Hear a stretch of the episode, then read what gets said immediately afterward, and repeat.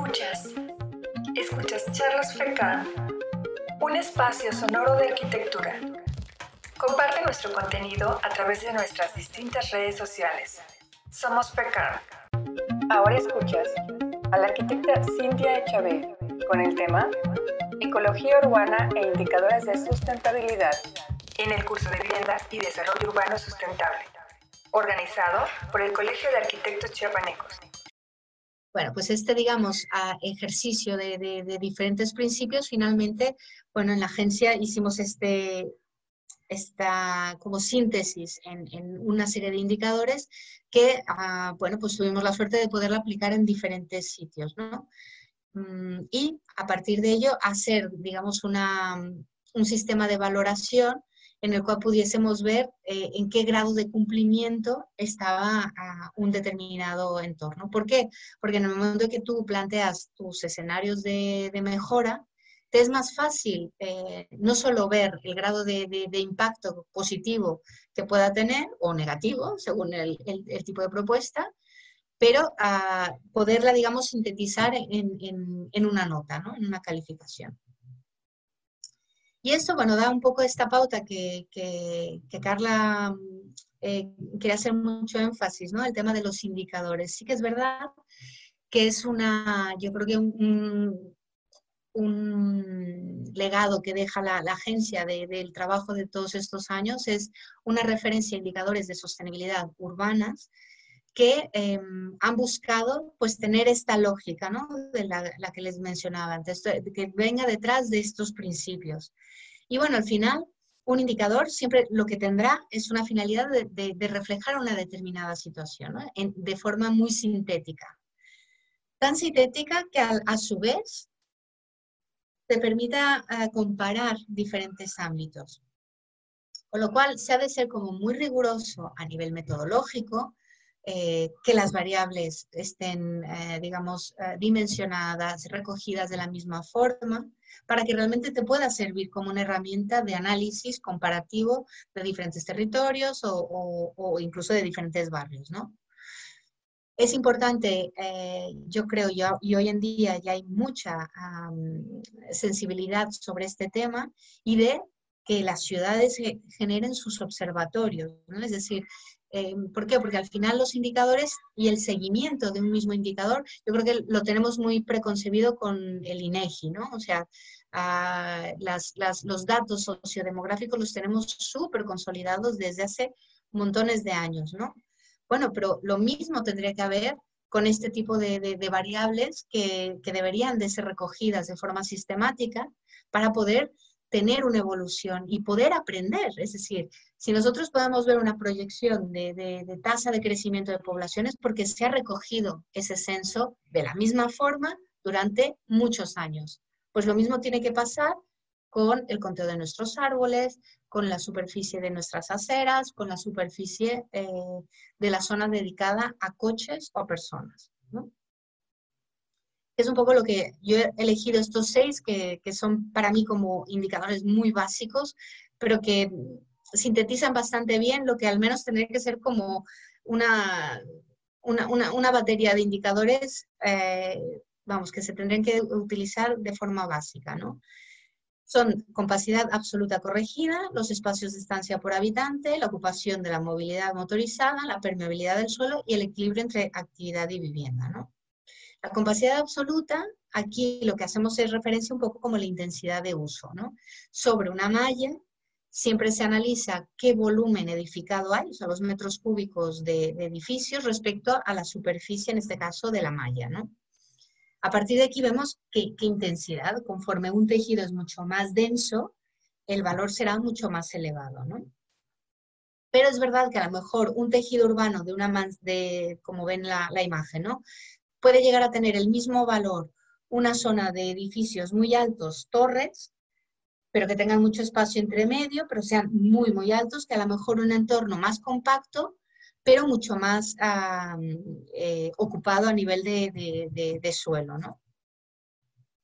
Después viene la compacidad corregida, que, que esta, digamos, le llamamos corregida porque precisamente lo que hace es corregir esa, esa intensidad de uso. Y aquí lo que corrige o, lo que nos interesa ver es ese grado de volumen, o sea, de, compacidad, cómo está respecto al espacio, eh, digamos, de uso ciudadano, ¿no? Ese espacio público que, que, podemos utilizar nosotros, que serán las aceras, las plazas, los paseos, los parques, o sea, todo este conjunto de espacio público quitando la, calzada, o sea, la, avenida por donde pasan los coches propiamente, eh, toda esta suma de espacios accesibles y públicos es lo que nos va a corregir este grado de, compacidad. Y entonces vemos que la forma, es decir, en las características del tejido urbano y esa disposición de espacio público es lo que, lo que nos va a decir si está en equilibrio o no el tejido. ¿Qué sucede? Por ejemplo, este es un, trozo de, Barcelona.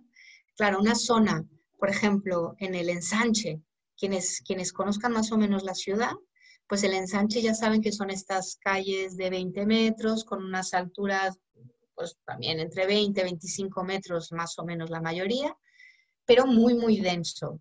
¿Qué sucede? Que a pesar de que tengas estas calles más amplias, el espacio de aceras pues son 5 metros, es decir, apenas alcanza un 50% de, de, la sección de la calle. Si esto le sumas a que hay poco espacio verde o poco espacio de, plazas, claro, el, indicador queda muy, ah, digamos que hay una, una mayor presión del, contexto edificado respecto al espacio público que, que pueda haber. En cambio, lo que es el centro si ven, este es el, centro antiguo, o sea, lo que es el, casco viejo, que le llaman de, el gótico de aquí de la ciudad, que obviamente es la traza medieval, con calles súper estrechitas, eh, incluso edificios, la proporción mucho más elevada, pero la gran mayoría de estas, de estas calles ya están, ah, digamos, de prioridad peatonal. En algunos puede haber circulación de, vehículos, no es de que sean 100% peatonales, pero obviamente son de prioridad peatonal, con lo cual queda atenuado. Para nosotros, el, después de analizar muchos tejidos, lo que, lo que identificamos que era un, nivel ah, adecuado en equilibrio era cuando estaba entre 25 y 50 metros. O sea, este amarillo, este, este color uh, beige, digamos que serían los entornos que tienen este equilibrio. Y entonces da igual si es una manzana cerrada, si es, un, si es un núcleo antiguo, al final es una, es una cuestión de proporción. Luego ese, e, ese mismo número de, personas, luego si ese espacio, digamos, de estancia o espacio público eh, potencial de uso del ciudadano, si lo dividimos por el número, el número de habitantes, Mm, también a, nivel de si es por malla, si es por, por distrito o por barrio, nos da, digamos, potencialmente qué es esta dotación de, de, espacio eh, por habitante, metros cuadrados por habitante, que no es lo mismo que el espacio verde. O sea, el espacio verde, si, si somos estrictos, sería los espacios de, de, parques, o sea, realmente tu contacto con la naturaleza. Y el espacio de estancia por habitante sería este otro conjunto, o sea, desde las banquetas, los paseos, las plazas, los parques. Es realmente el espacio potencial que, utilizamos nosotros en el, cuando nos eh, desplazamos en el espacio público. Por contra, otro indicador que es, que es importante darle seguimiento es cuánto ocupa nuestra movilidad motorizada, es decir, tanto el espacio de coches eh, estacionados o por donde va la circulación de los coches, esta, esta superficie respecto a tu superficie total del viario, ¿no? Este porcentaje, por ejemplo, en ciudades españolas suele estar por encima del 60%, en la mayoría. ¿Vale? O sea, hay más, eh, más del 60% destinado al coche en el, en el, conjunto del viario que espacio destinado a las personas. Cuando, que les decía, el reparto modal es totalmente lo contrario, ¿no? O sea, eh, la mayoría de las ciudades tienen por encima del 40% o del 50% de sus desplazamientos en, eh, de forma peatonal, ¿no? Ya, si le sumamos la bicicleta es que suman todavía más, pero los movimientos cotidianos eh, está, está, están por encima del 60% en, a nivel peatón, con lo cual es, es, si lo ven es como una, una desproporcionada distribución del espacio, ¿no? Es decir, si somos más personas andando, ¿por qué le hemos de dar más espacio al coche?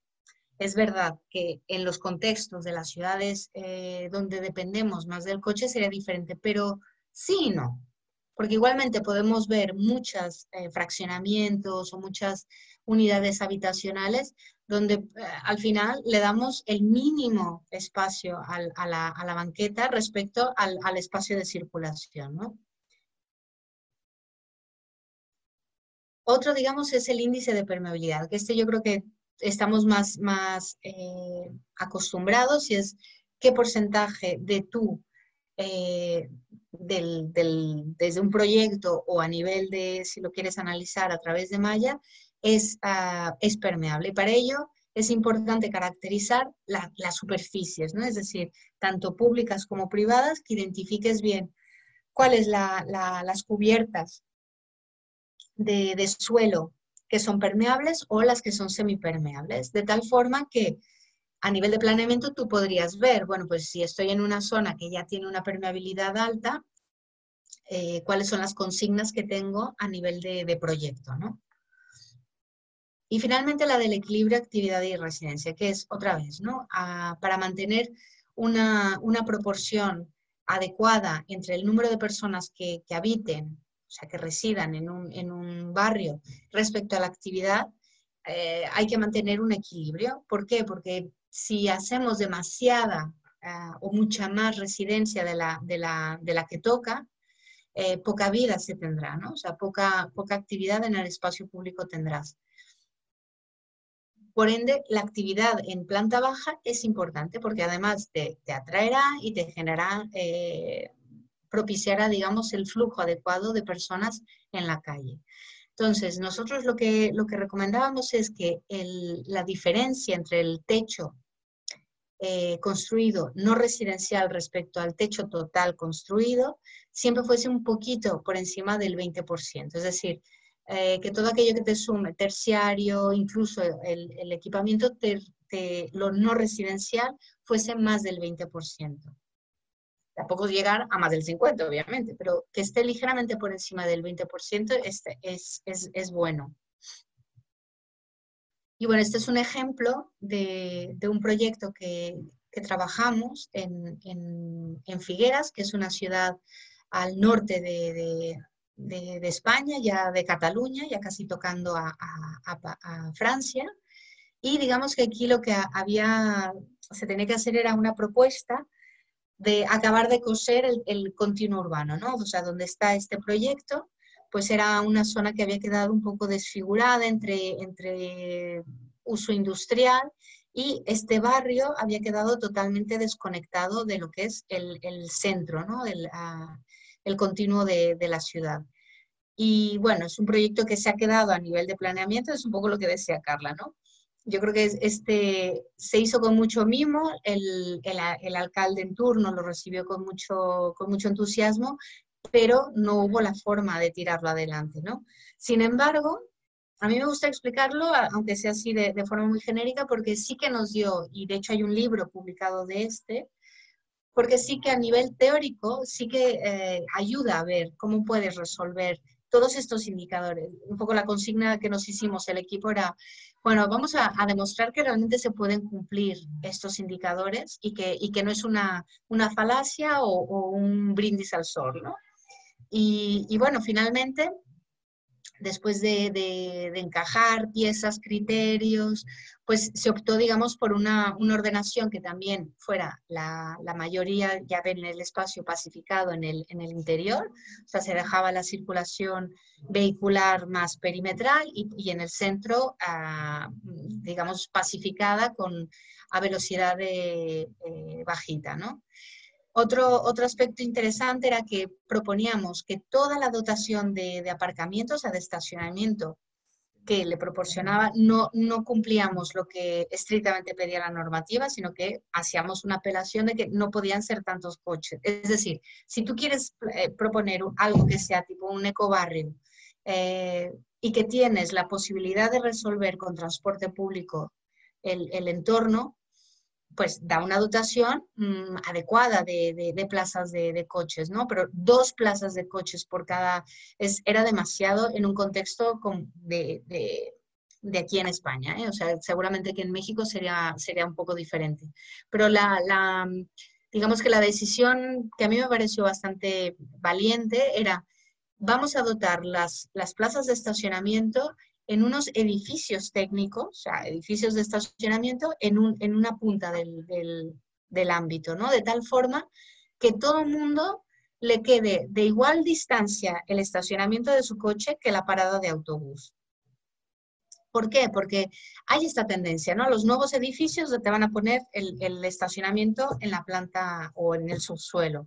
No solamente estás haciendo un, impacto bestial sobre el subsuelo en todos estos edificios que se hacen de nuevo, sino que además, claro, mm, pones como mucho, o sea, desde el punto de vista disuasorio de, la utilización del vehículo, pues mm, lo, digamos que lo pones mucho más fácil a que, a que la gente siga utilizando su coche, ¿no?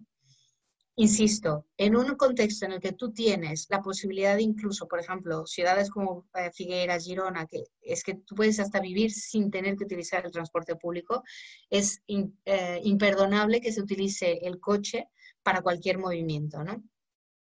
Cual, bueno, digamos como este tipo de, premisas o la utilización, los colores, lo, que se ve en color azul era cómo distribuir los equipamientos públicos de tal forma que también sirvieran de atractores, ¿no? Es decir, lo que, lo que interesa no es que todo esté en, amontonado en una, en una sola manzana, sino que pueda estar distribuido de tal forma que te ayude a atraer también personas. Es decir, que estas eh, dos calles que proponíamos como principales a, que concentraran la actividad, pues eh, digamos que tuvieran también este refuerzo con, la, con el equipamiento. Entonces, a partir de aquí, yo creo que una cosa interesante fue el plantearles que el, el, el, el, plan, el planeamiento se, se, se, datara de estos tres planos, ¿no?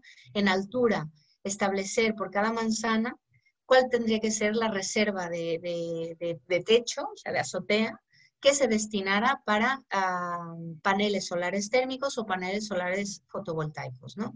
Y qué porcentaje destinar a un uso comunitario. Esto obviamente partiendo de unas estimaciones de ah, lo, que, lo que tú, según la población que te vaya a vivir en esta manzana, pues tú puedes dejar esta, esta superficie, ¿no? Que cuando llegue el promotor ya tenga esta consigna. Entonces ya diga, ah, ok, a mí me toca la manzana a 14, vale, pues entonces aquí me toca tanto porcentaje que he de dejar, porque ya alguien previamente ya pensó cuánto es más o menos lo que se requerirá. Y yo creo que eso le hace falta al planeamiento, aquí también, ¿eh? Mm, que realmente prevenga cuáles son estos servicios o estas servitudes que necesitas antes de que llegue el promotor. Porque si no, si en el, momento de la urbanización llega eh, la, compañía en turno, te instalará el gas, la, electricidad al, uso, o sea, a lo, que, a lo que siempre se hace.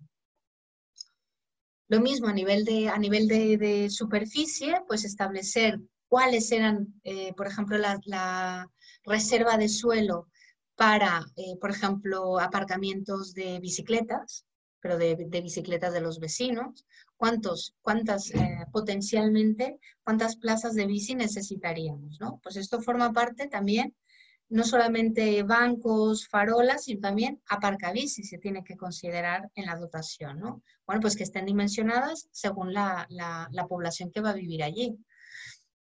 Y por último, obviamente, lo que decíamos, ¿no? La infraestructura que nos permita, en este caso, bueno, pues se optó por una, eh, había un sistema de reutilización de freático y, bueno, la, la, la solución que, que, mejor creas posible para ese proyecto, pero que quede ya plasmada y con, un, con, una, con una planificación ah, ya pensada para, para la reserva necesaria, que cada promotor tenga claro esto pero obviamente con una idea de, master plan, ¿no? O sea, que, ya está concebida como en, su, en el momento de, cada ejecución por bloques, pero luego que, funcione de conjunto, ¿no?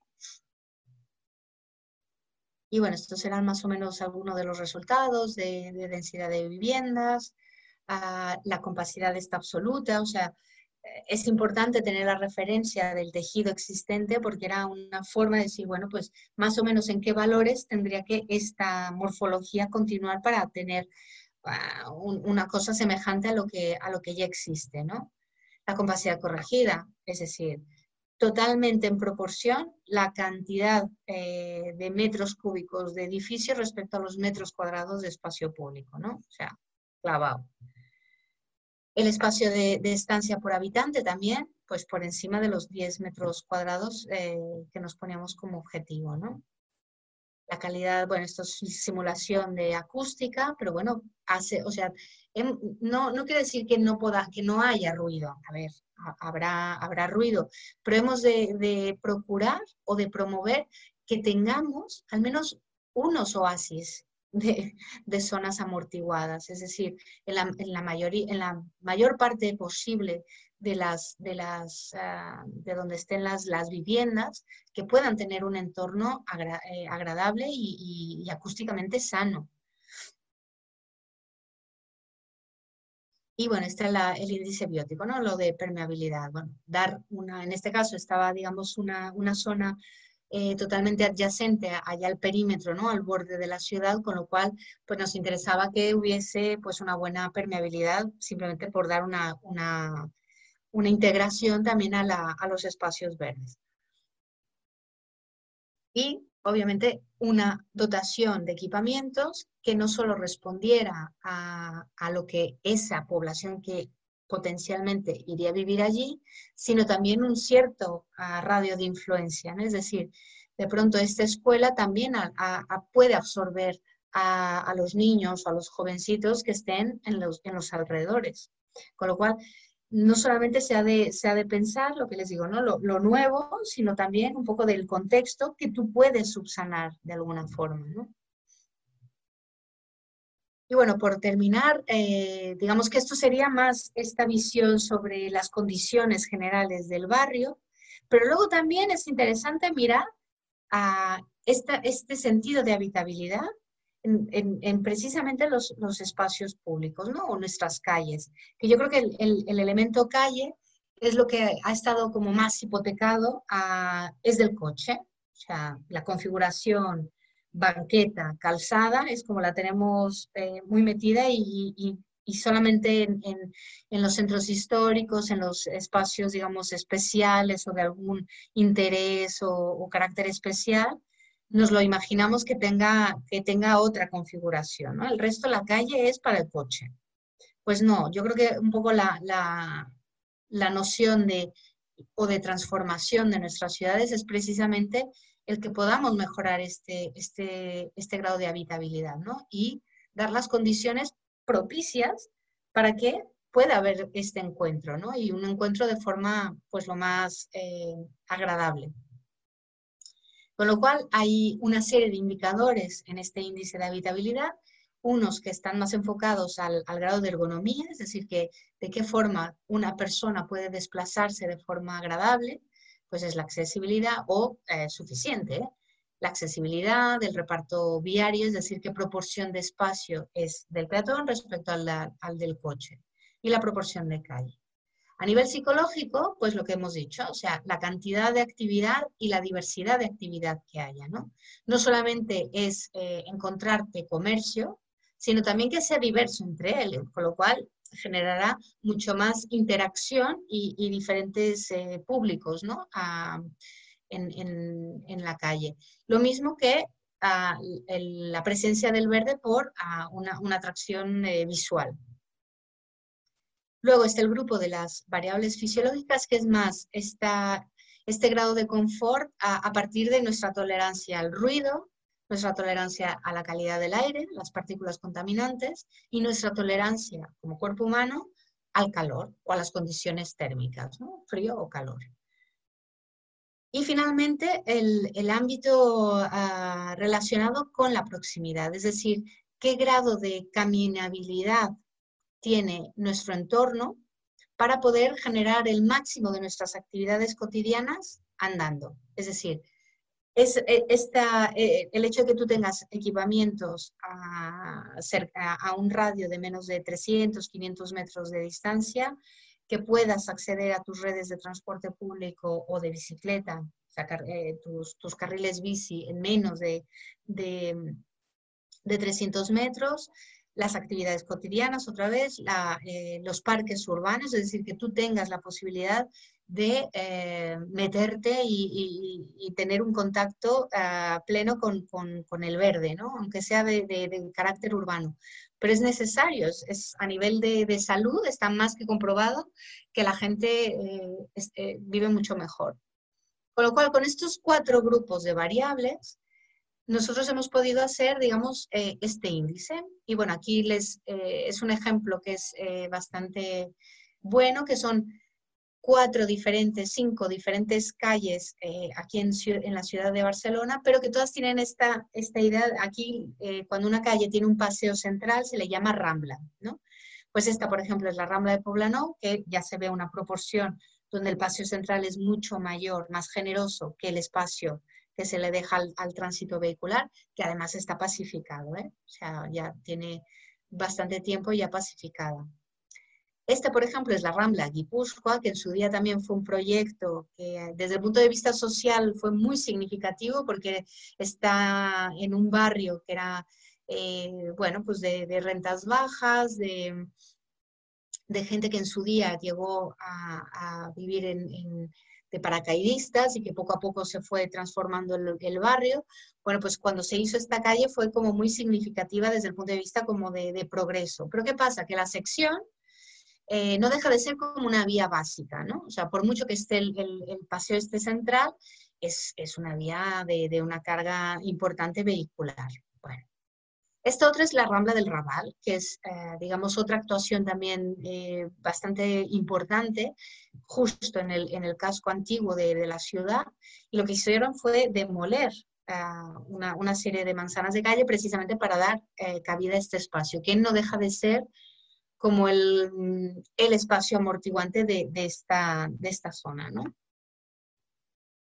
Y finalmente la, Avenida Mistral, que yo creo que es eh, una calle que quienes han estado en Barcelona, pues es, muy, muy llamativa, no solamente por, ya lo ven, es como un parque lineal, o sea, directamente la, proporción destinada al verde, a juegos infantiles, es, es un parque lineal en una, en una serie de, va concatenando, no sé cuántas manzanas son, pero ah, vamos, es, es, un, es un buen trayecto de, de, eje que finalmente eh, fue concebido como un, como un, como un parque lineal.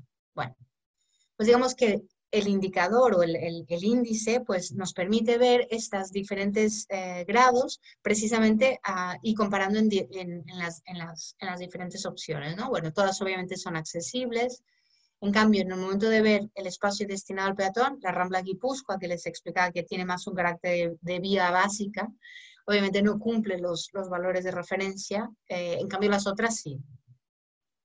La proporción de calle, más o menos en todas están, están bien. En cambio, la densidad es otro, es otro elemento que ya se ve en donde ah, hay, digamos, una, una merma, ¿no? Y otra vez, Rambla Guipúzcoa es, es una calle que a pesar de que tiene esta configuración y en su día su significado, claro, luego está la configuración de las plantas bajas, es decir, los edificios proyectados a lo largo de todo este eje, poco permiten eh, alojar la eh, actividad en la planta baja. Y esto al final repercute en, la poca posibilidad de eh, bueno, que se nidifiquen eh, actividades y quedan muchos tramos que son muy desérticos. Con lo cual la diversidad también baja.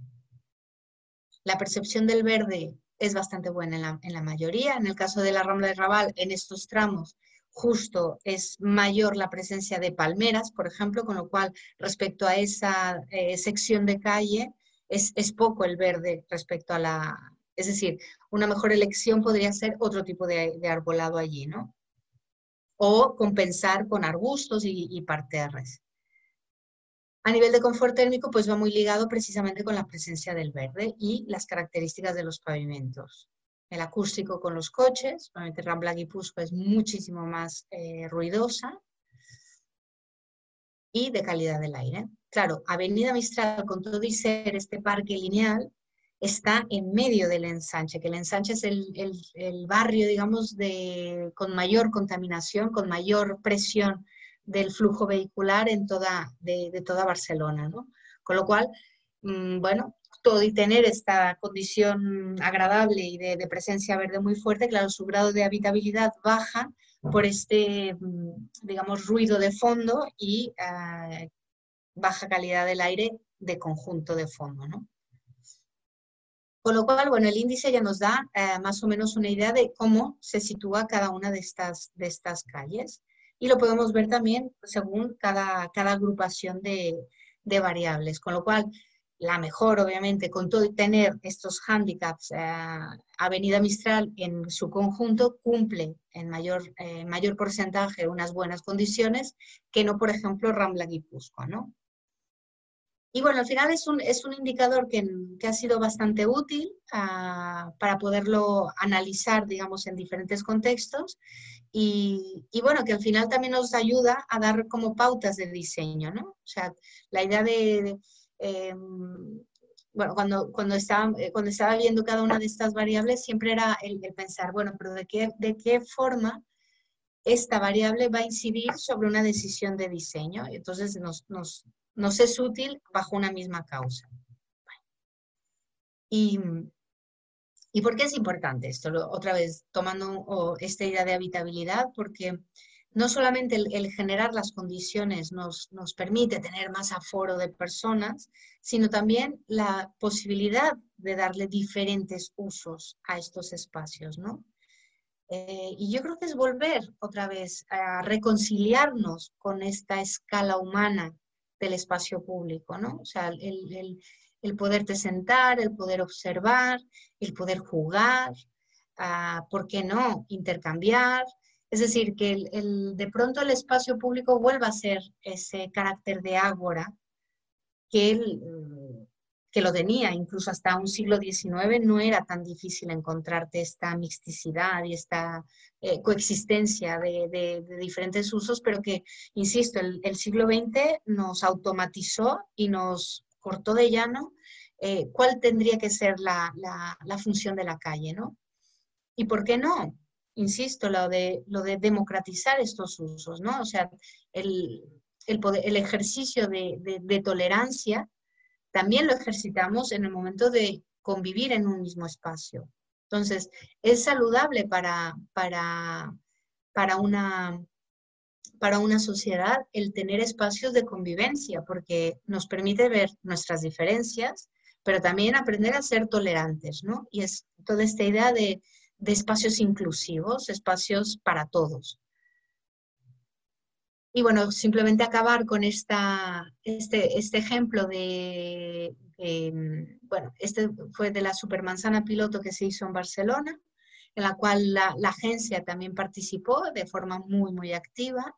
Y, y bueno, fue un ejercicio en el cual de, eh, de, forma embrionaria, o sea, el génesis fue una acción, un ejercicio académico entre diferentes escuelas de arquitectura, que con los estudiantes, obviamente con el permiso del ayuntamiento, o sea, de hecho el ayuntamiento marcó la señalización, puso, digamos, la, de su parte, no solo el permiso de, utilización de la vía pública durante un tiempo determinado, y después los, los alumnos ah, con materiales eh, reciclados, bueno, ya se encargaron de hacer todo esto, o sea, con, un, un mega taller, ¿no?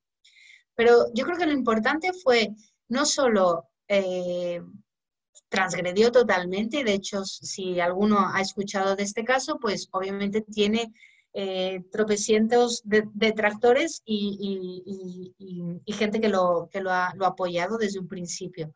Porque desde luego indiferente no fue. Pero yo creo que sobre todo la, lección aprendida de este tipo de, acciones es que eh, el hecho de tú experimentar el espacio transformado, siempre será mucho más eh, aleccionador que el render súper currado y súper hecho que la gente no entiende. O sea, los renders son para arquitectos. no para la gente. O sea, la gente igual, porque además en un render le ponemos mucho, mucho, mucho ánimo y mucha gente y mucha, no, o sea, la realidad es cuando la, experimentamos, ¿no? Entonces, yo creo que el, el, hecho de que la gente se vea en medio de una atmósfera en la cual realmente, ay, qué bien, el ruido se ha, se ha, amortiguado. Eh, ay, mira qué agradable. O sea, el ambiente, o sea, es, eh, sí, ruido, pero de personas, ¿no? Es, mucho más eh, rico que ya les digo, o sea, el, proceso que aquí hubo yo creo que fue bastante, marcó un antes y un después. Y ahora la política que está aplicando la ciudad tuvo un punto disruptivo a partir de esta, de esta, de esta happening, ¿no? De esta, entonces, con lo cual, yo creo que tuvo un efecto bastante bueno. También es verdad que fue gran parte un éxito, o digamos que ha tenido un, un buen final, un buen final y una buena continuidad, gracias a la implicación de la ciudadanía. Y esto es, es como, como yo digo, como un jardín, ¿no? O sea, nosotros podemos poner la, la las, semillas. Y bueno, puedes procurar eh, regarlas y lo que tú quieras, pero, pero luego viene la parte espontánea y la parte de que esto no lo puedes controlar. Pues las relaciones son, son así. Entonces, sí que hay mucho de, del hecho de que hayan, lo que les decía, la, la, presencia de asociaciones, porque estos son los actores que mueven, ¿no? Los actores que producen el cambio, pero que tiran al resto. Entonces, es importante porque se motivan entre ellos mismos, ¿no? Y yo creo que aquí el ejemplo fue un colectivo de, que la mayoría son jóvenes, o sea, porque a diferencia quizás de la, de la asociación clásica de vecinos, que haya muy, muy consolidada, pues surge este nuevo movimiento que de pronto ve que son la mayoría o en su mayoría familias eh, de padres jóvenes con niños pequeños que en un entorno que no era, que era totalmente despersonalizado en, el poblano, eh, de pronto, esto que se llama un placemaking, ¿no? O sea, el, sitio tuvo, genera una identidad, genera algo, con lo cual eh, es un punto de, de, unión, un punto de, cohesión súper importante. Y bueno, ellos al final han sido como un poco el motor que a su vez el, ayuntamiento ha encontrado ese, ese apoyo para decir, bueno, venga, pues tiramos adelante, porque claro, obviamente siempre en cualquier actuación, digamos, eh, que toque el coche o que toque cualquier ah, planteamiento conservador, porque al final es esto. O sea, cualquier aspecto que, que nos implique un cambio eh, de hábitos o un cambio que, que sea disruptivo a, a, lo que tenemos ya preconcebido, siempre generará eh, reticencia ¿no? y, y, rechazo. Pero, pero es normal, es decir, de alguna forma es normal. O sea, y, y, si esto hubiese pasado en otra, en otra década, es que sería lo mismo, ¿no? Entonces, yo creo que es no tener miedo y más bien ser consecuentes y no perder el sentido de organización desde mi punto de vista.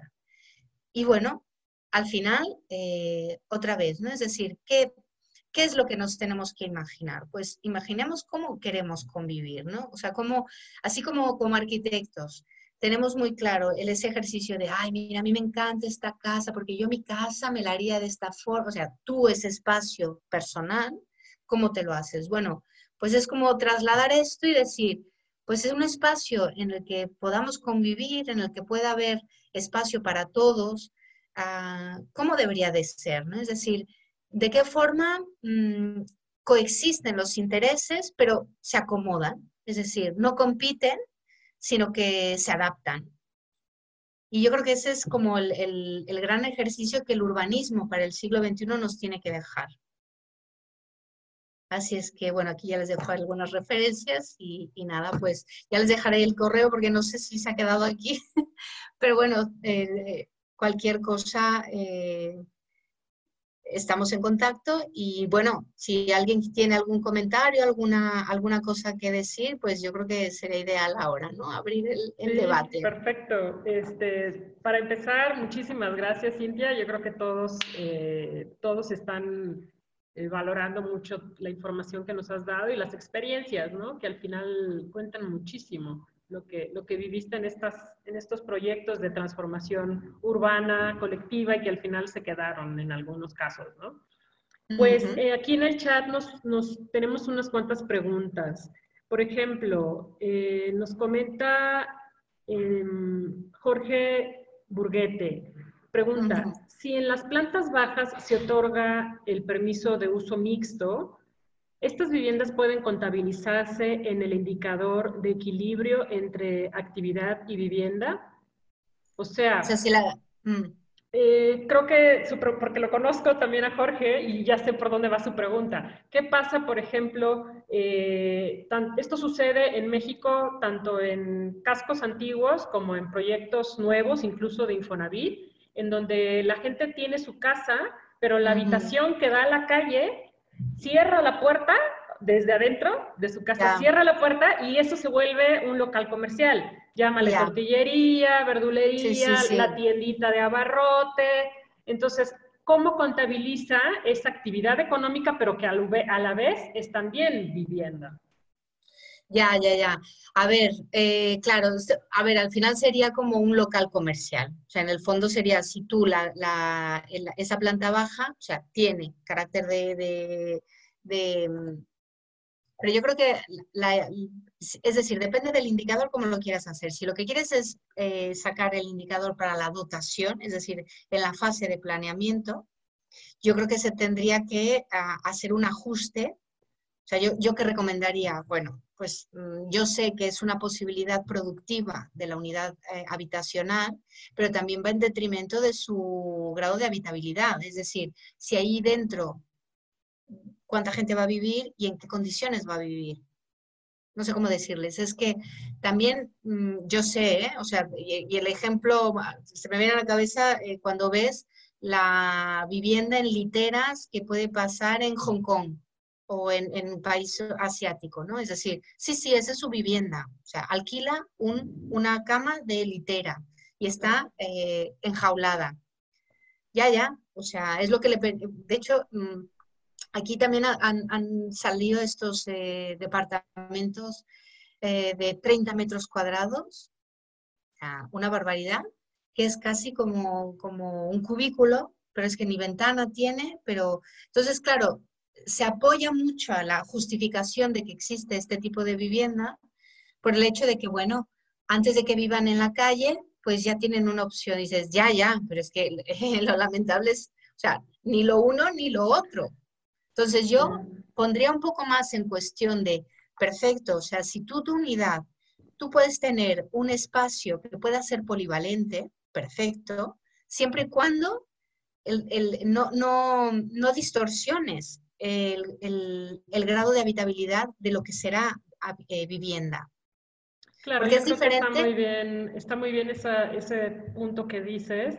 Y a lo mejor si es, un, si es un proyecto que estamos planeando o es un programa estratégico, un plan estratégico para desarrollar vivienda, sí se puede acotar en las líneas, en las reglas del juego, ¿no? En los lineamientos de, de uso del espacio.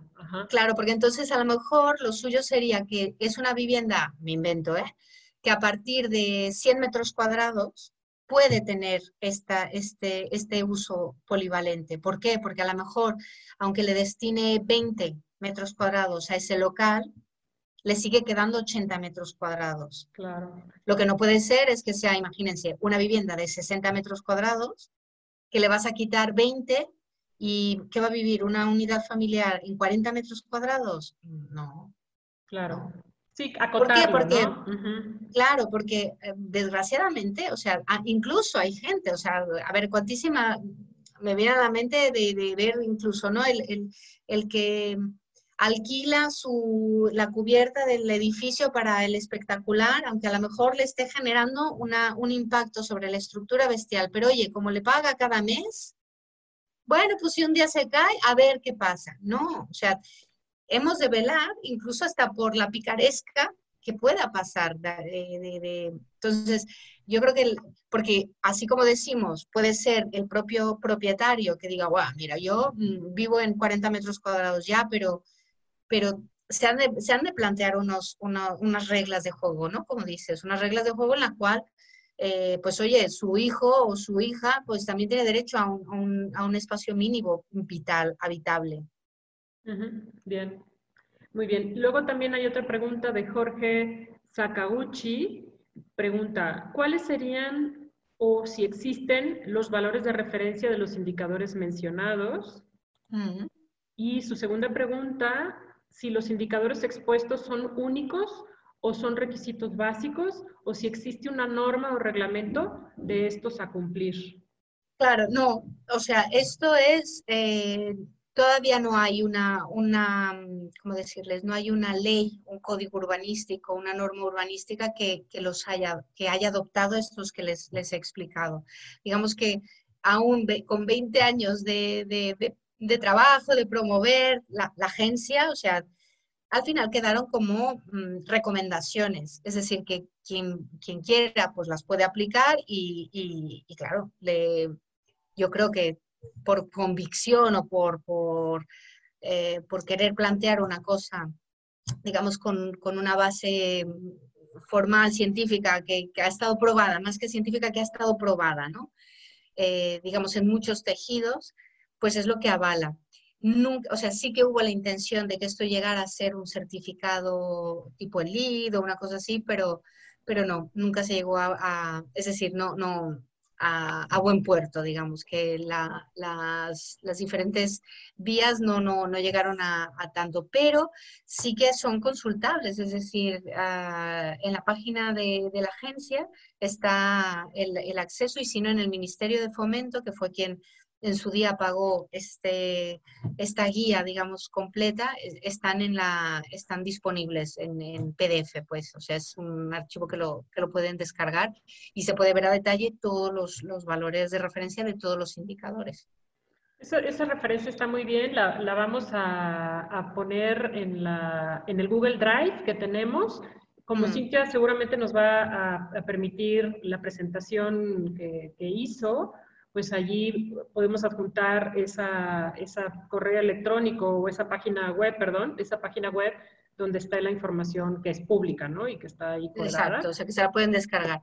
No es, no es una cosa legal, no, pero, pero bueno, o sea, es conocimiento. Claro, y yo creo que eso es lo valioso de, este tipo de cruce de información. Por eso a mí me, encanta la participación de Cintia, porque es cruzar la información. Es decir, bueno, esto se está haciendo en, una ciudad que está muy preocupada y que tiene muchos recursos económicos y, y, de todo, en todos los sentidos que están abocados a, a, lograr la sustentabilidad de la ciudad. Entonces, este tipo de indicadores, este tipo de iniciativas, si cruzamos información y nosotros aquí con lo que estamos haciendo con los institutos de planeación municipal, que vendrían siendo como el símil a lo que es la, es la Agencia de Ecología Urbana, pues instrumentos ya lo tenemos, ya tenemos eh, casi en, muchos municipios de las principales ciudades del país, tenemos institutos de planeación municipal. Entonces, casi todos tienen ya su sistema de información geográfico, su, análisis y, todo el observatorio de infraestructura, de todo lo que Cintia nos dijo, pero todavía no hay indicadores aplicados. Entonces es allí donde a mí me, agarra la, la, desesperación y digo, no, no puede ser, tenemos que aplicar ya los indicadores, porque lo difícil es generar la información porque lleva mucho tiempo y recursos, ¿no? Económicos incluso, eh, de andar contando árboles y ver cuánto hay de tubería del ESMAPA y cuánto hay de, de, electrificado y cuánto hay de aceras y todo ese levantamiento de la ciudad, que es un trabajo de chinos, pero que ya lo tienen casi todos los, los institutos de planeación municipal. Entonces ahora lo que le falta es meterle valores meterle valores para empezar a decir, ok, ¿en qué estamos bien y en qué estamos mal? Y mm. aunque sean valores que todavía no están estandarizados a nivel internacional, yo tengo la esperanza, porque soy muy positiva, de que esto tarde o temprano se va a generalizar y así como todos hoy en día hablar del índice de permeabilidad, todos decimos, claro, el índice de permeabilidad. O el, exacto. El COS y el CUS, ¿no? La, ocupación del territorio, pues todo el mundo sabe que a fuerza tiene que haber una ocupación, ¿no? Y el reglamento de construcción lo especifica. Pues estos indicadores tendrían que, que, irse permeando para, para que podamos medirnos, ¿no? Y, y, poder ir dimensionando. No se trata de esto el urbanismo, creo yo. Más bien es repensar lo que funciona socialmente aquí en, nuestra, en nuestras ciudades. Cintia bien lo dijo clarito, ¿no? O sea, generar espacios urbanos habitables son los que tienen actividad social. Entonces, pensemos sí. Pensar no, que tiene actividad. Y exacto, y yo creo que también, o sea, podremos entender que la tropicalización sería la contextualización, ¿no? Es decir, eso por descontado, es decir, no, no, no podemos perder el rumbo, ¿no? Como esto del copy-paste, porque al final venimos haciendo el copy-paste un montón de tiempo. Y no, o sea, lo, lo, lo importante es aprender cómo, o sea, eh, quiénes somos. Porque yo creo que también Mm, pasa mucho de que, ¿qué es, lo que, ¿qué es lo que queremos aparentar? ¿Me entienden? O sea, eh, un, no sé, y ahora me, mojo, ¿eh? pero eh, como un Santa Fe en Ciudad de México. Es, un, es lo que quisiera ser, pero no lo soy. Entonces, se ha de, se ha, de hacer un reconocimiento de, de, lo que realmente, o sea, cómo funciona nuestra, nuestra sociedad. Y a partir de cómo funciona, entender sus dolencias y qué cosas hay que mejorar, ¿no? O sea, eh, en, otros cursos lo hemos comentado, ¿no? O sea, el, factor del miedo. O sea, en México hay, un, hay una cosa que se tiene que vencer, no solamente es obviamente la delincuencia y, obvio, o sea, resolver esos, esos conflictos que existen, pero, pero también propiciar la confianza. O sea, yo creo que también parte del, del de la desvinculación es ese miedo, porque bueno, existe el miedo a la calle o existe el, miedo a poder andar. Claro, ese es un, factor que, se tiene que trabajar.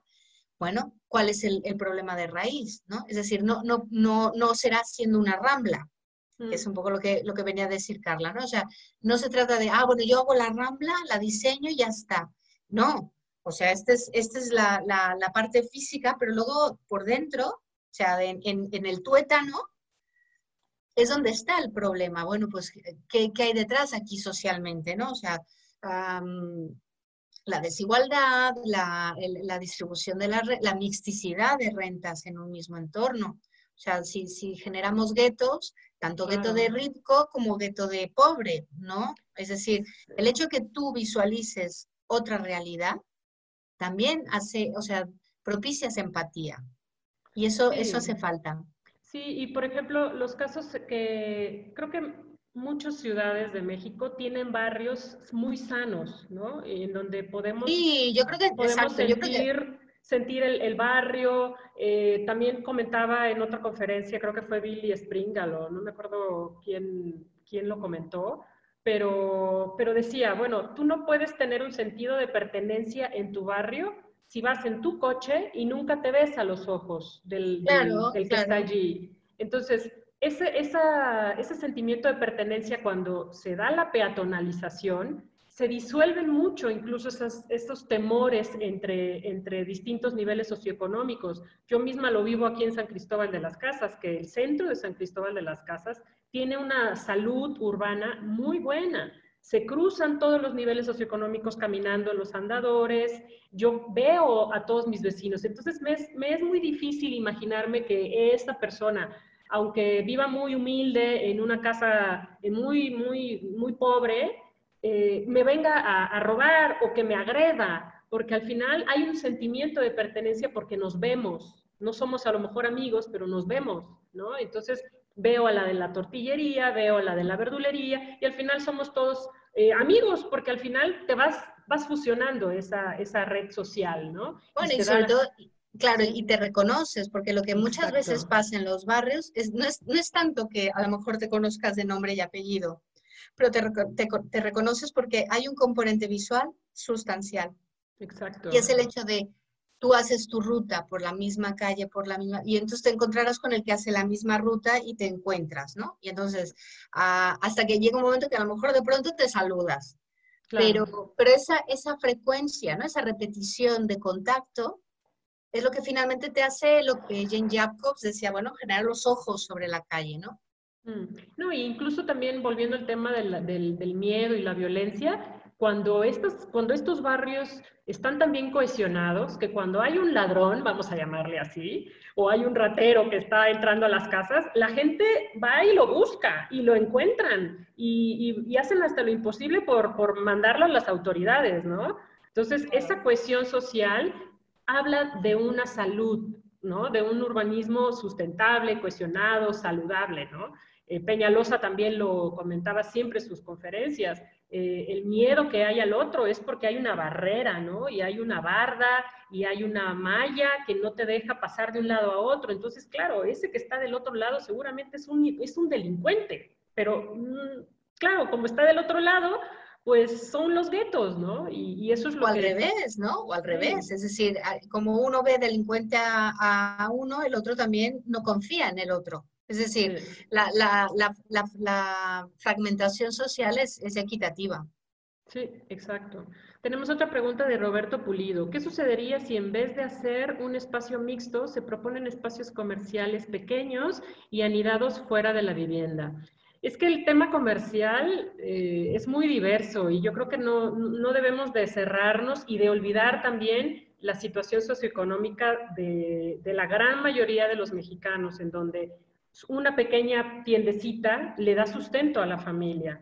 Eh, o le da un ingreso extra a la señora, a la que vende unas garnachitas. Entonces, todo eso si lo vamos considerando y vamos intentando regularlo, creo que ahí es donde se van dando estas, estas posibilidades para todos, ¿no? Exacto, o sea, yo creo que en la medida en la que la solución propicie eh, consolidar la economía local, es mucho mejor que, eh, digamos, centros comerciales que al final es una firma privada, eh, que a ver, o sea, no es de que dejen de existir, pero que en proporción un barrio no se, no se nutra solamente de un centro comercial, sino que, bueno, si hay un centro comercial en el que te puedas acercar, pues bueno, pero que lo, lo cotidiano permite, de pauta a que, a que pueda haber este, esta pequeña empresita o, o la, esta economía local, ¿no? Luego ya es punto y aparte, capítulo, formalidad o no formalidad, ¿no? Pero desde el punto de vista económico, pues bueno, de ahí ya, es, es, otro asunto, pero, pero sí, yo creo que proyectar, pensar, por ejemplo, aquí en Madrid, no por nada, pero se ha seguido mucho esa pauta y se nota muchísimo, se nota muchísimo porque urbanización nueva que hacen, o nueva ampliación, o sea, un nuevo ensanche que hagan de, y va con su, su, este, su centro comercial, ¿no?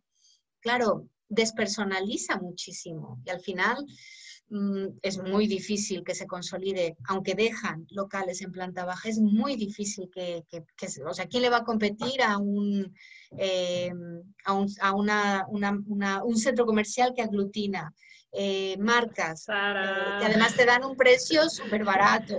Sí, sí, es muy difícil, sí. Tenemos otra pregunta de Laura Elvira González. Dice, en un contexto latinoamericano donde existe una marcada periferia de asentamientos irregulares y de pobreza, ¿serían los indicadores de la dimensión social de la sostenibilidad la que regirían el análisis? Pues es que aplica para todos. Todas, yo creo que todas. O sea, exacto, porque no es de que un, una, un ámbito te, te, pese más sobre del otro, sino la gracia yo creo que es poderlo ver en, la mayor parte en su conjunto, ¿no? Porque sí que es verdad que la, eh, es decir, los temas de desigualdad o de pobreza, pues obvio, hay que, hay, que, hay que atacarlo. Es decir, casi que te diría, lo que priorizas no es tanto qué indicadores puedas analizar, sino priorizas acciones, eso sí. Es decir, después de que tú haces tu diagnóstico y generas una serie de, ideas o propuestas, luego es en qué orden de prioridad deberían de estar. Entonces aquí, bueno, pues sí, ya depende de cada, de cada ámbito, priorizas más una cosa que otra, ¿no? Una cosa será más emergente que otra. También aquí nos comenta Sergio Alberto Castro, dice, doctora Cintia, pregunto, los métodos de Leopold, método de Bataille, Columbus, método de Conesa y de Bojorquez ¿no lo aplica en la evaluación de impactos urbanos? Está buena esta pregunta, a ver si... Pues la verdad es que no, la verdad es que no, porque nosotros el, el, análisis lo hemos basado más, quizás desde una perspectiva más de, mm, ¿cómo decir? Quizás un poco empírica, no digo que no, pero también ah, pensando un poco en la, en la base de eh, esto que les decíamos al principio de, ah, de complejidad urbana. De alguna forma, la, la visión, por ejemplo, sí que el referente a nivel científico podría ser Ramón eh, Margalef, que es un ecólogo, el cual, digamos que planteó por primera vez esta idea de, cómo utilizar o la organización eh, a partir de eh, una fórmula de, complejidad. Y luego, Salvador, digamos que la combinó con la teoría de, la información y bueno, pues esto al final fue un poco la, génesis de, lo que ha motivado. Pero yo creo que la, la, base, digamos, metodológica, la llevamos más desde el punto de vista mm, no tanto sociológico, porque sí que hay mucho, hay mucho bagaje en ese sentido, pero más nos hemos querido eh, impregnar más de, cuestiones ambientales o de, por ejemplo, la eficiencia energética. O sea, al final el, que tú tengas una, proporción de calle, mm, claro, eh, también es muy importante tener ese, ese sentido de cuál, cuál es la, el comportamiento térmico que tendrá, ¿no? Mm, no sé, tampoco, tampoco diría de, no utilizarlos, ¿eh? O sea, yo creo que es, bastante válido y, no, tampoco, bueno, al menos yo tampoco soy de la idea de, este es como, como una Biblia. Lo que sí es, es una cosa que ha estado madurada en muchos años, con lo cual, pues sí, o sea, eh, digamos, lo respaldo porque lo hemos podido comprobar en diferentes contextos y funciona. O sea, nos, nos ha resultado bien pero ah, obviamente la, aplicación de, otras teorías, ¿por qué no? O sea, si, al final el objetivo lo consigues y tus indicadores los puedes plasmar de una intención, pues perfecto. Claro, yo creo, abonando un poco a esa respuesta, em, coincido totalmente con Cintia, pero además eh, estoy siempre en, pro de toda la, diversidad de, información y de ramos de la investigación que deben de conjuntarse para trabajar el, urbanismo. Estoy totalmente a favor de, que esté complejo y muy diverso, ¿no? Todas las personas que intervienen en el desarrollo urbano. Pero siento que la metodología que se ha desarrollado y estos indicadores que han desarrollado en la Agencia de Ecología Urbana son muy, muy urbanísticos. O sea, las metodologías de Bataille, de Leopold, están aplicados en un contexto de impacto urbano, digo, perdón, de impacto ambiental, que no es lo mismo que lo que estamos hablando de contextos urbanos. Es muy diferente y por lo mismo los indicadores que ellos obtienen son metros cuadrados. Eh, estás dentro más o menos de 5 metros cuadrados, pues se permite tantos metros cuadrados y está en función de lo que se siente bien.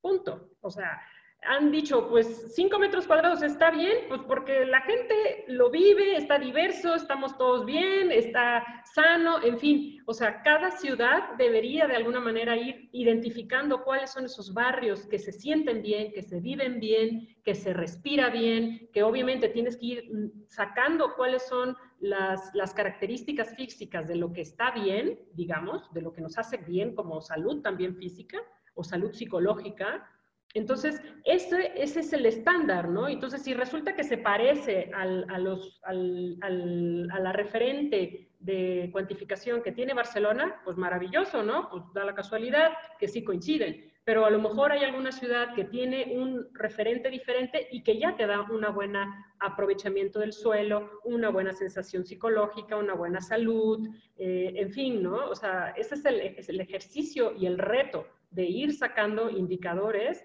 aplicarlos y empezar a comparar y a tener nuestras conjeturas, ¿no? Sí, y además yo creo que es esto, yo creo que el, el, y bueno, quizás, mm, es decir, nuestra intención sobre todo, exacto, era siempre a, que acabara permitiendo dar una recomendación a la planificación, o sea, a, a la intervención urbana. Que por eso insisto, ¿eh? o sea, pueden haber otras metodologías que te puedan dar de otra forma más abstracta otra cosa, pero la intención de este sistema es, es, digamos, directamente y también que le sirva al, al técnico en turno, ¿no? digamos, o al, al proyectista o al, a, a, quien tiene que formalizar esa, esa implementación. Pero bueno, yo creo que también incluso hasta sería interesante, ¿eh? o sea, probar diferentes, eh, o sea, si, si, si hay la oportunidad de, de comprobar una cosa respecto a enfrentada con otro modelo teórico, pues yo creo que es súper válido. Bien, también tenemos en Jerez de Zacatecas, supongo, hay mucha resistencia por parte de los comerciantes para las zonas peatonales, solo por la distancia del acceso de sus mercancías. Jerez, SAC, es un pueblo mágico y protegido. ¿Qué opinas? Sí, bueno, esto, esto siempre, o sea, la, la, sí, lo que sea, la carga-descarga de mercancías, ¿no? Claro. Pero yo creo que al final eh, es encontrar la, la, la, buena solución. Mira, por ejemplo, yo tampoco soy de la idea de, no, no, no, un espacio pulido, o sea, que te, que te cargues totalmente todas las plazas eh, en superficie.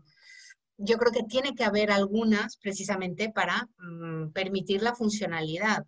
Ahora, de ahí a que tengas que hipotecar toda una hilera de aparcamiento para que pueda haber en el momento que se le pega la gana llegar a la furgoneta para dejarte la mercancía, eso es, ahí está el punto, ¿no?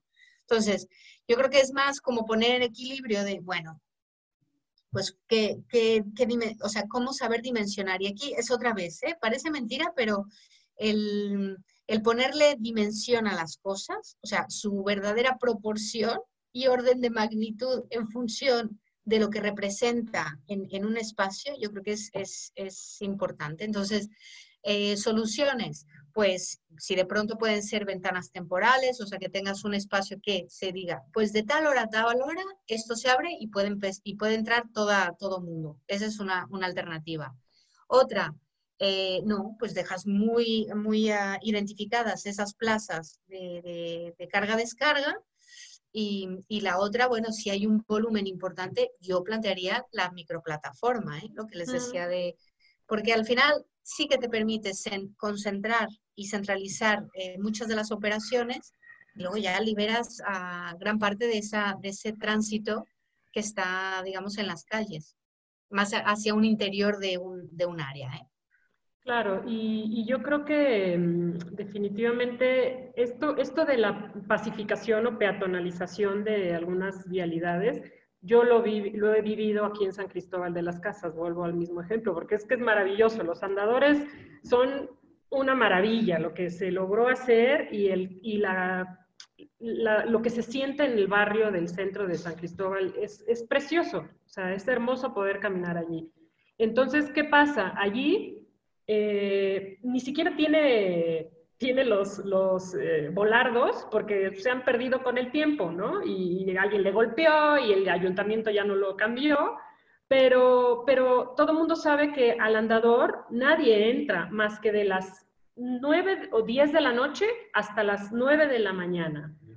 De, mm. Perdón, de 10 a 10 de la noche a 10 de la mañana. En ese horario las personas y los comerciantes pueden entrar claro. con su coche, cargan, descargan, suben la basura, bajan la, la, la basura, llega el camión de Coca-Cola, llega el del gas, llega todo el mundo a suministrar. A, la, a partir de las 10 de la mañana, aquello queda limpio de coches y nadie, mm. ni siquiera se le ocurre meterse ya, ¿no? Aunque no tenga volardos, aunque no haya prohibición. Toda la gente, el río de gente que va y viene, no permite que los coches entren. Y claro. solo hay, un, hay algunos vecinos, porque hay tramos que tienen todavía vivienda habitada, y eso también me parece súper bueno. Entonces, entran las señoras, que suelen ser señoras que, que, que, ya están grandes, o ya son familias que eran de antes aquí en, en San Cristóbal.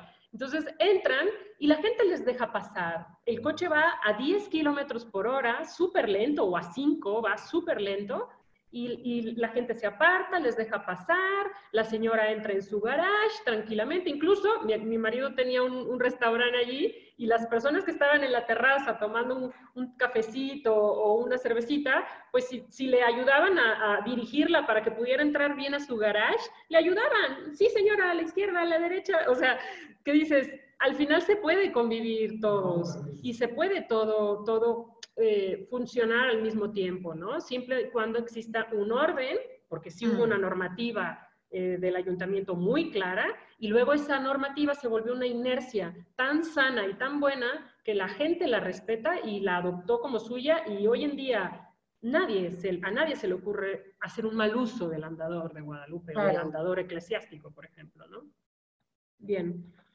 Em, con la pandemia, pregunta Rosana López, con la emergencia sanitaria actual por la pandemia del COVID, ¿se han generado nuevos indicadores del, eh, adicionales? A ver, yo creo que sí, o sea, por ejemplo, se ha reajustado, por ejemplo, el de, la, el de mm, ahora, por ejemplo, está como muy el, el tema del, del, espacio por habitante, ¿no? Entonces, esto sí que ha, ha puesto más las antenas a decir, uy, pues cuántos metros cuadrados por habitante mínimo deberían de tener, ¿no?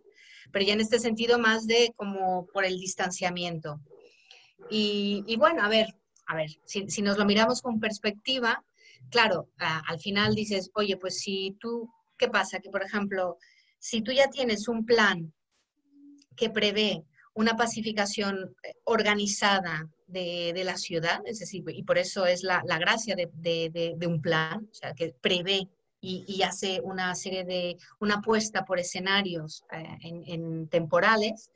Claro, esto ya te da una, una, pauta que si de pronto te sale una emergencia como es esto, ¿no? Eh, una, una, incertidumbre que tú no tengas, si tú ya tienes algo planteado, es más fácil entonces corregir, decir, bueno, oye, si aquí ya teníamos esta idea de pacificar estas áreas, bueno, pues entonces a lo mejor, eh, pues empecemos por estas. Es decir, porque nunca sabemos qué es lo que vendrá, ¿no? Un desastre natural o esto, una pandemia, pero a lo que les quiero decir, que la medida que trabajemos en un plan que prevenga escenarios tendenciales, hay escenarios a futuro, nos hace más resilientes a poder tener una decisión y decir, bueno, entonces ahora si de lo que, si de lo que va la restricción es la distancia física entre personas, pues rápidamente puedes no solamente calcular, a lo que quiere decir, no solo calcular el indicador de cuánto espacio necesitas, sino luego de dónde lo sacas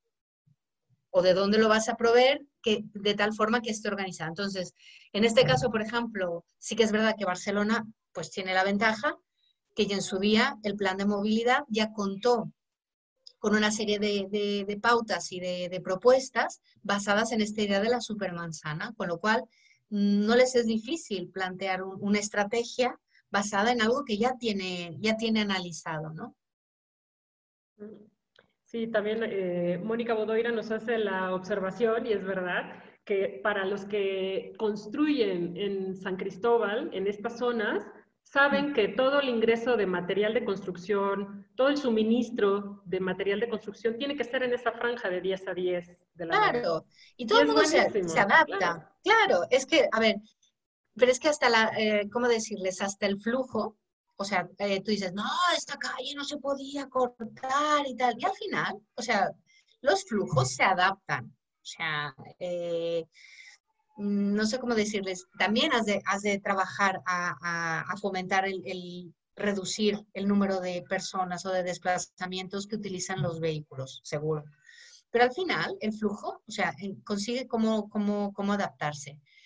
Y otra, obviamente, la gente, y esto que decíamos, las, las ventanas temporales funcionan en muchos sitios. Y al final, es como por ejemplo, aquí, ¿no? O sea, nosotros estamos acostumbrados de, oye, pues hasta las tiendas abren los domingos. Y a lo mejor cuando entras en, aquí, vamos, nada, abren los domingos. Y al principio te cuesta pensar de, pero ¿cómo es posible nada? Pues no. Y al final te adaptas y adaptas tu hábito de, pues si tienes que comprar, lo tienes que hacer de tal a tal hora. O sea, que esto también pasa, ¿eh? O sea, está, eh, y yo creo que ahí ya sería, daría para para reflexionar sobre los modelos económicos en los que estamos. Es decir, que va un poco de la línea de lo que decían antes de la vivienda. Oye, pues si yo puedo plantear la sala que la cambie, bueno, sí, pero a ver, pero ¿a qué modelo estamos eh, orientando? ¿no? Es decir, ¿hace falta que haya toda una ciudad 24 horas abierta? ¿De verdad la necesitamos?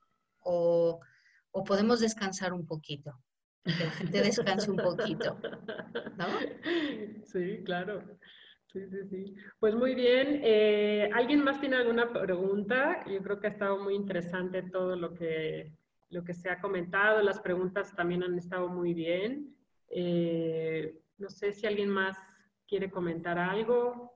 Eh, otra, otra cosa que se me quedó también que vale la pena puntualizar, la pinturita, lo que decíamos de la, conferencia anterior, porque el super ejemplo de, del Poblanou es pintura es simplemente en el cruce de dos vialidades normales, porque ni siquiera son de las más anchas, sino dos vialidades de, la, parte del Poplano y que tienen el ancho de la retícula del ensanche, del plan Cerdá, pues esa, ese cruce que hay que es anchísimo, es, es grandísimo, lo que hicieron fue simplemente delimitar los carriles para que los coches pudieran circular y todo lo que quedó en medio, con pintura y con las llantas, marcaron el espacio público que, experimentalmente se iba a utilizar y fue un éxito, ¿no? Y, la, la, población se lo apropió y luego no, que no les quiten las llantitas, ¿no? O, no sé al final ahorita cómo está. Sí, es decir, después, sí, no te creas.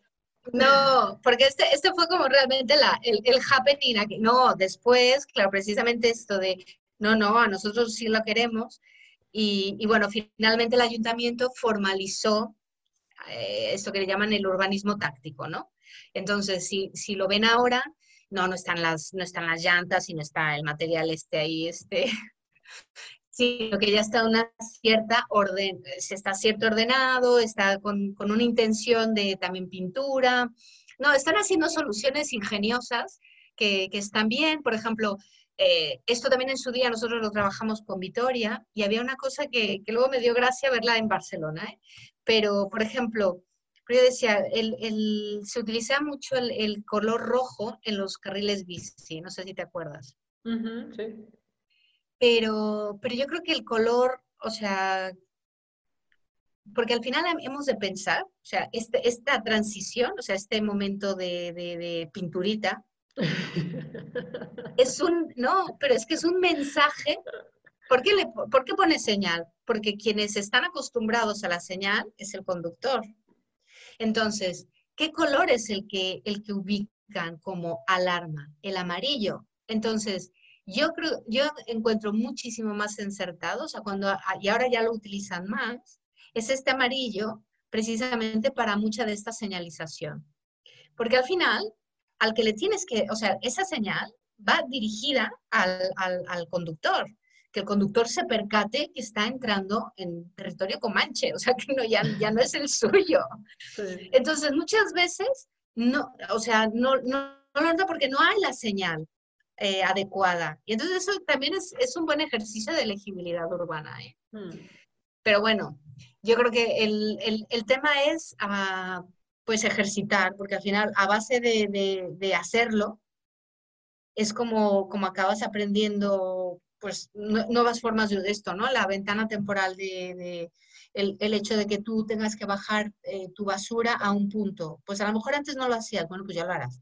Eh, que haya una parada de autobús. No, no, no es de que tú la pares en cualquier lado. No, camina y ve al punto en el que todo el mundo irá a pedir la parada porque eso era más eficiente el, trayecto.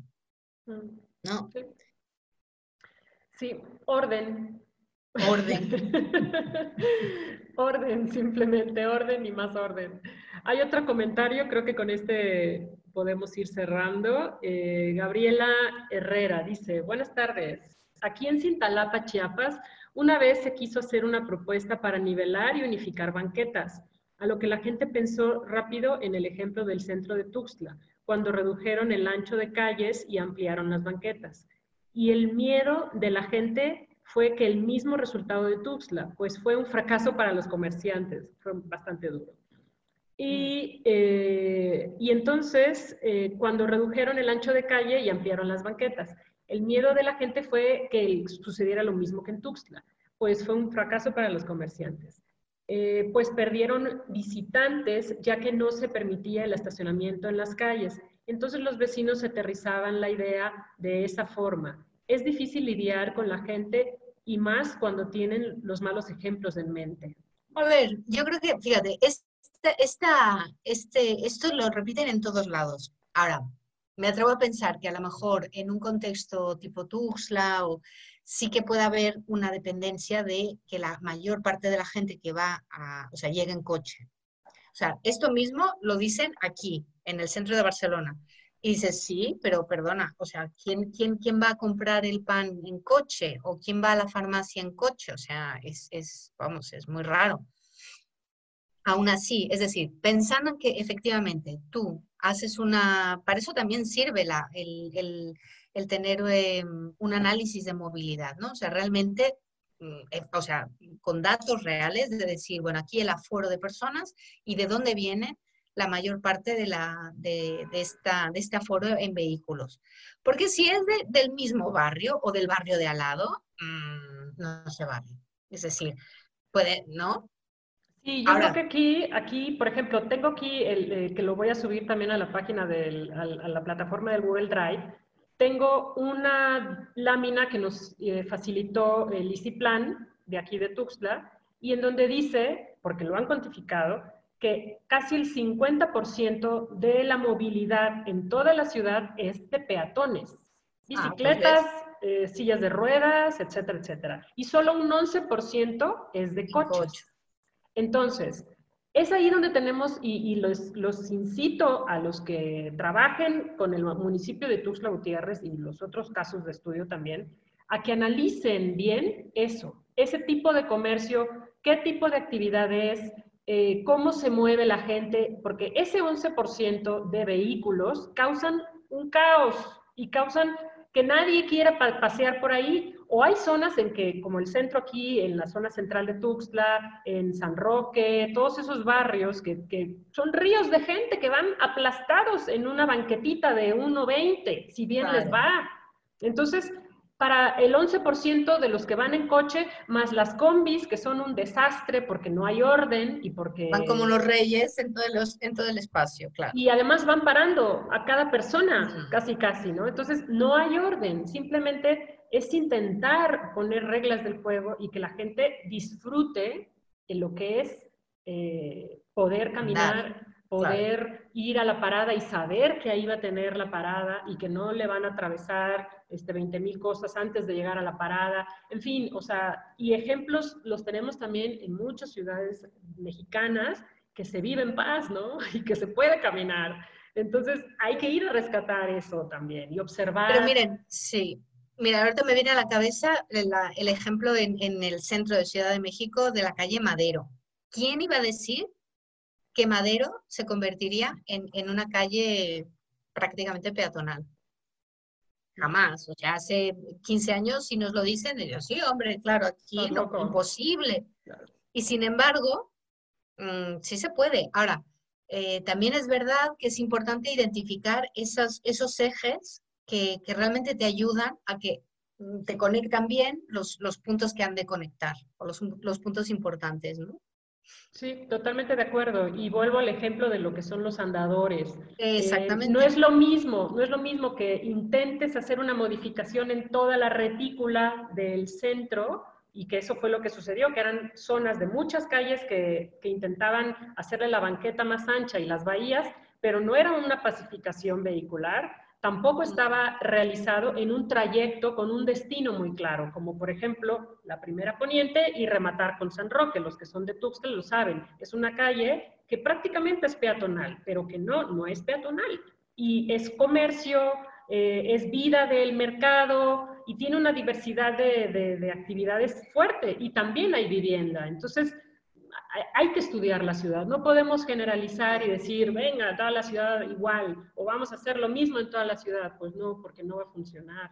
Vamos a causar eh, caos, ¿no? Y, también todas estas implementaciones tienen que ir acompañadas de una estrategia vial. No nada más es la, la intervención en la infraestructura, ¿no? Eh, ah. que, ya hemos visto con ejemplos con pinturita, demuestras a la sociedad de que se puede hacer una peatonalización. En Campeche, por ejemplo, la gente ha peatonalizado zonas sin cambiar nada de la infraestructura, simplemente poniendo unas macetotas en la, a mitad de calle y, ya está. y ya, y la gente lo ha usado y, han vivido lo maravilloso que es ser, eh, vivir en, en una zona peatonalizada o pacificada y entonces eh, nadie lo duda, nadie intenta cambiarlo ni se quejan. Al contrario, oigan, ¿cuándo me hacen eso en mi, en mi calle, no? En la mía, ¿no? Exacto. En fin.